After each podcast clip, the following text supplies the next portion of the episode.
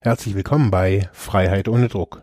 Mein Name ist Marc Hasselbach und heute geht's um Wahrheiten. Jeden Tag bekommen wir Nachrichten über ja verstorbene Menschen am Coronavirus, über ja die Ausmaße, die das weltweit in Deutschland, aber auch annimmt, was die Probleme der ja Corona-Pandemie für die Wirtschaft bedeutet, für uns als Einzelschicksale. Wir werden bombardiert mit Nachrichten und wir werden herausgefordert, die Wahrheiten in diesen Nachrichten selbst zu finden. Bleibt dran.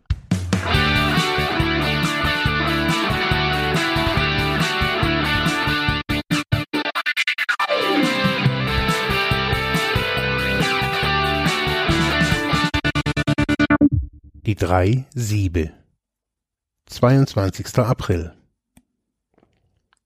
Zu Sokrates kam ein Mann und sagte Höre, ich muss dir etwas Wichtiges über einen Freund erzählen. Warte ein wenig, unterbrach ihn der Weise. Hast du schon das, was du mir erzählen willst, durch die drei Siebe hindurchgehen lassen? Welche drei Siebe? fragte der andere. So höre. Das erste Sieb ist das der Wahrheit. Hast du dich von der Wahrheit der Sache vergewissert? Nein, ich habe es von einem anderen gehört, erwiderte der Mann. Nun denn, das zweite Sieb ist das der Güte. Ist die Ursache dafür, dass du diese Nachricht weitergeben willst, einem gütigen Motiv deines Herzens entsprungen?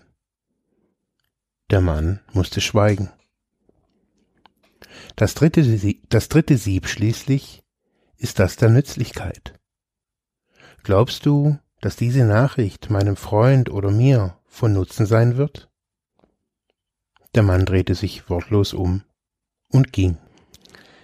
Ja, ich glaube, dass ja, dass die diese drei Siebe in der aktuellen Situation äh, mit Lockerung auf der einen Seite, Verschärfung auf der anderen Seite ähm, wichtig ist, dass wir das, was wir weitergeben, diese Informationen, teilweise auch diese, ist das Virus gefährlich, nicht gefährlich, diese, wir müssen bei unseren ganzen Gesprächen, finde ich, immer wieder überprüfen, was sind unsere Wahrheiten da drin? Ist es nützlich? Ist es ja, auch gütig. Ich glaube, dass diese drei Siebe, äh, bevor man was weitergibt an Informationen, ein sehr guter Filter sein kann in der heutigen Zeit und indem man so auch prüfen kann, ja, woher diese Informationen kommen und ob man sich manchmal vielleicht davon fernhalten muss.